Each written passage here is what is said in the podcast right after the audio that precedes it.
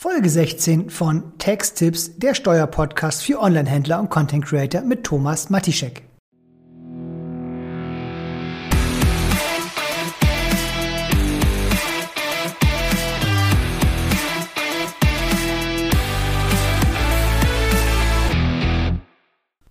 Als Content Creatorin zum Multimillionärin ist das möglich? Das OnlyFans-Model und die Top-Streamerin Amorance hat ihre Zahlen veröffentlicht. Und zwar hat sie auf X präsentiert, dass sie in den letzten vier Jahren über OnlyFans 57 Millionen US-Dollar verdient hat. Nach Abzug der OnlyFans-Gebühren bleiben immerhin noch 45 Millionen Euro übrig. Und der Spiegel ist an mich herangetreten und wir haben ein Interview geführt und da ging es dann darum, ist das Ganze denn überhaupt realistisch? Ist da was gefaked oder kann das tatsächlich so sein? Und ja, es kann tatsächlich so sein. Über die Plattform OnlyFans ist insbesondere Kombination als Streamerin oder sonstige artige Influencerin ist das möglich. Es ist zwar nicht, ähm, naja, nicht die Regel, es ist schon außergewöhnlich, aber es ist auf jeden Fall möglich. Und wir brechen das Ganze jetzt einfach mal runter. Die Top-Streamerin oder die Top-Content-Creatorin, die wir betreuen, verdient im Jahr ungefähr 750.000 US-Dollar. Also auch schon eine ganze, ganze Stange Geld. Die ist aber bei weitem nicht so bekannt wie Amaranth. Und von daher, ja, das äh, ist natürlich Luft nach oben bei unserer Content Creatorin, aber das ist gar nicht mehr so unrealistisch.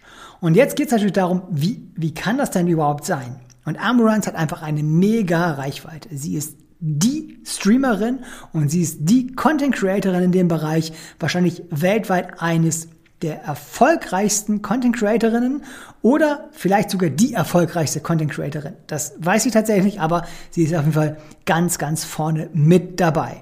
Und jetzt brechen wir das Ganze mal runter. Das haben wir eigentlich getan. Wie kann, wie kann man das hinkriegen, dass man auch so viel Geld damit verdient?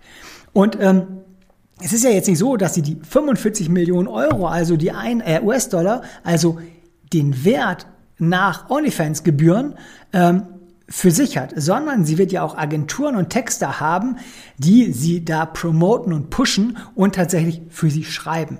Und dafür wird der größte Teil ihres, ähm, ihrer Einnahmen draufgehen, dass sie eine Agentur beauftragt, die mit den Leuten kommuniziert und die hier einfach dann übers Nachrichten-Payment, Messages-Payment ähm, dann auch das, das Geld ranbringt. Das ist der übliche Weg. Wer sich in dem Bereich OnlyFans auskennt, der weiß, da sind ganz, ganz viele Agenturen unterwegs, die ganz viel Support leisten, damit man überhaupt solche Umsatzvoluminas schafft.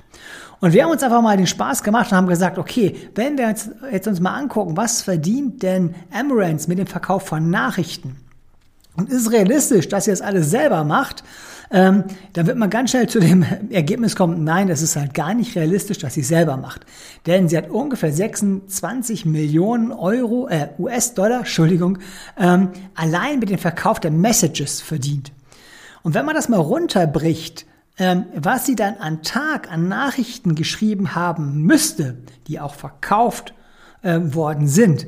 Und jetzt gehen wir einfach mal von einem Verkaufspreis von 5 US-Dollar aus für Bildchen, die sie da liefert. Da wäre man schon bei über 3600 Nachrichten, die am Tag dann von ihr verkauft wurden.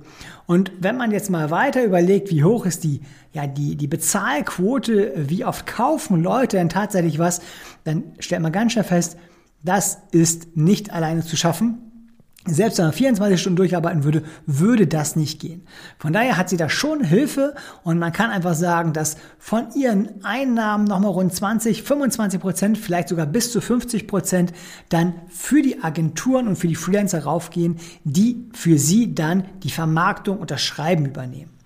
Ja, also da steckt ein riesengroßer Apparat dahinter, aber nichtsdestotrotz bleibt am Ende aller Tage noch genügend Geld übrig, dass man weiterhin sich Multimillionärin schimpfen darf. So, und ähm, dann wurde der Spiegel auf mich aufmerksam, hat mich gefragt, ähm, hey Thomas, ähm, aber ist das denn die Regel? Ähm, was verdienen denn sonst so OnlyFans-Girls, Content Creatorinnen in dem Bereich? Und das ist tatsächlich komplett unterschiedlich. Je nachdem einfach, wie man sich auch gibt und was man möchte, in welcher Nische man tätig ist, äh, welche Bedürfnisse man weckt und auch entsprechend befriedigt, kann das von wenigen hundert Euro im Monat bis hin aber auch zu vielen tausend Euros im Monat gehen. Und da ist es auch geschlechterunabhängig. Es ist unabhängig davon, ob ihr Mann seid, Frau seid, ob ihr divers seid, ob ihr das als Partner macht. Und ganz egal, welchen Konstellationen, es ist in jeder Form möglich, hiermit auch richtig, richtig viel Geld zu verdienen. Ähm, ein kleines Beispiel, eine Creatorin ist im Sommer angefangen ähm, und sie hat jetzt im November, im ganzen Monat November, 30.000 US-Dollar eingenommen. Da gehen die OnlyFans-Gebühren runter, aber ansonsten hat sie außer ihrem Handy und ihrer Telefonverbindung, Internetvertrag keine weiteren Kosten.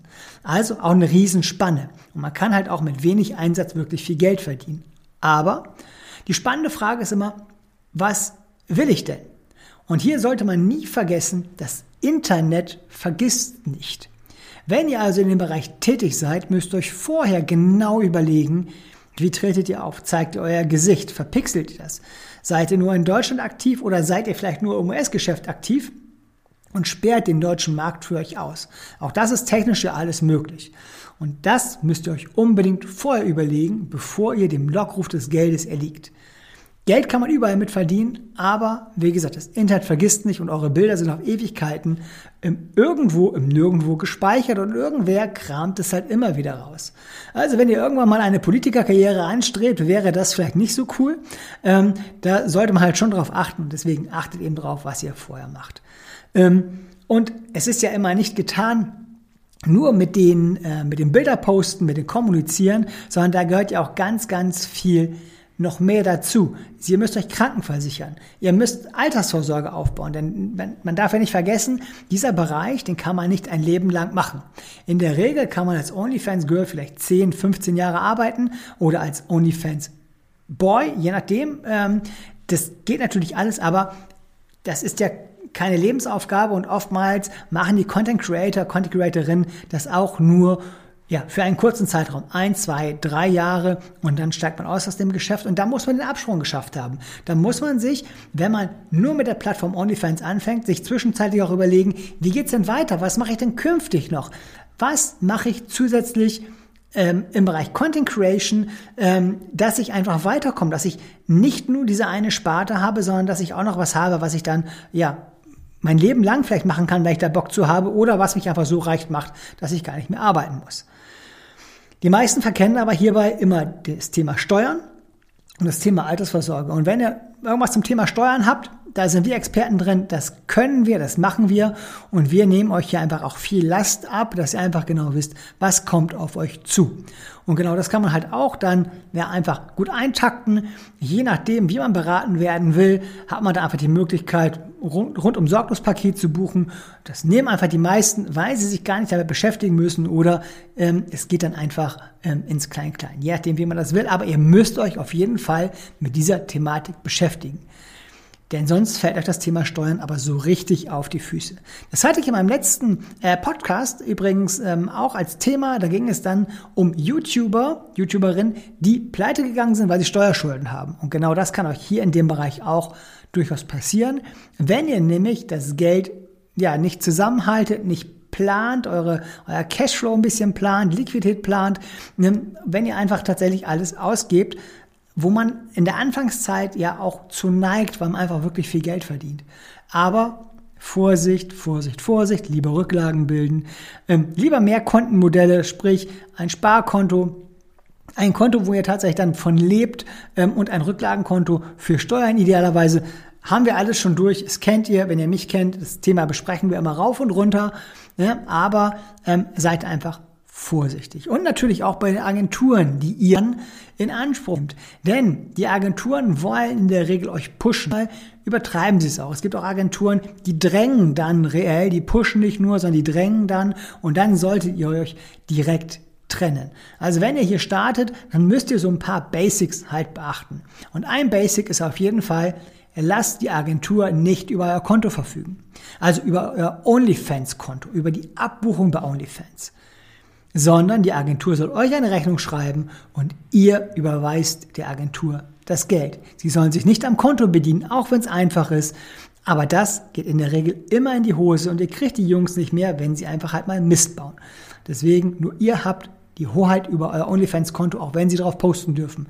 Die Bankverbindung ändern dürfen sie nicht. Ein No-Go. Ja, und dazu natürlich das ganze Thema Krankenkasse etc. Aber das kennt ihr ja. Ähm, wenn ihr also in dem Bereich richtig durchstarten wollt, dann vorher einmal eben überlegen, wie ihr startet.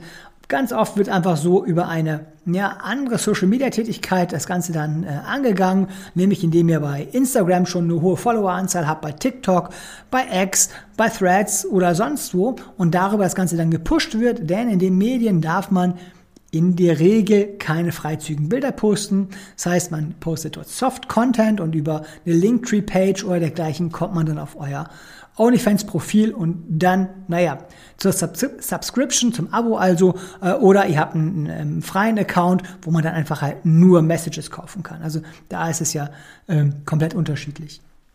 Je nachdem, welche Zielgruppe man ansprechen möchte. Aber vergesst zum Beispiel nicht, wenn ihr eine Amazon Wishlist habt, dass dort nirgends eure Adresse erkennbar ist. Auch sonst dürft ihr nirgends eure Adresse preisgeben.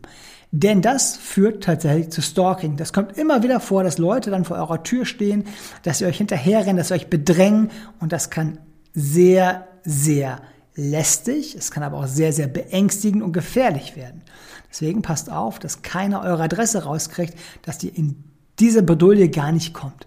Auch wenn ihr anfangt, Wäsche von euch zum Beispiel zu verkaufen oder sonst irgendwas anderes von euch, dass der Absender nirgendwo draufsteht. Selbst wenn die Ware mal zurückgeht, dann ist es nicht schlimm, dann wird sie irgendwo vernichtet, aber es darf keiner Rückschlüsse auf euch ziehen können. Nicht, dass irgendwann irgendjemand mal vor eurer Haustür steht, denn das wäre der Worst Case. Und das soll nie und nimmer passieren. Also auch dort bitte vorsichtig sein. Ansonsten, wenn ihr Donations bekommt, die sind in Deutschland steuerpflichtig, genauso wie die Sachen aus Amazon Wishlist. Dafür müsst ihr in Deutschland Umsatzsteuer zahlen, also 19 Prozent aus den Werten, aber auch Ertragssteuer. Das heißt, beim Gewinn wird es auch versteuert.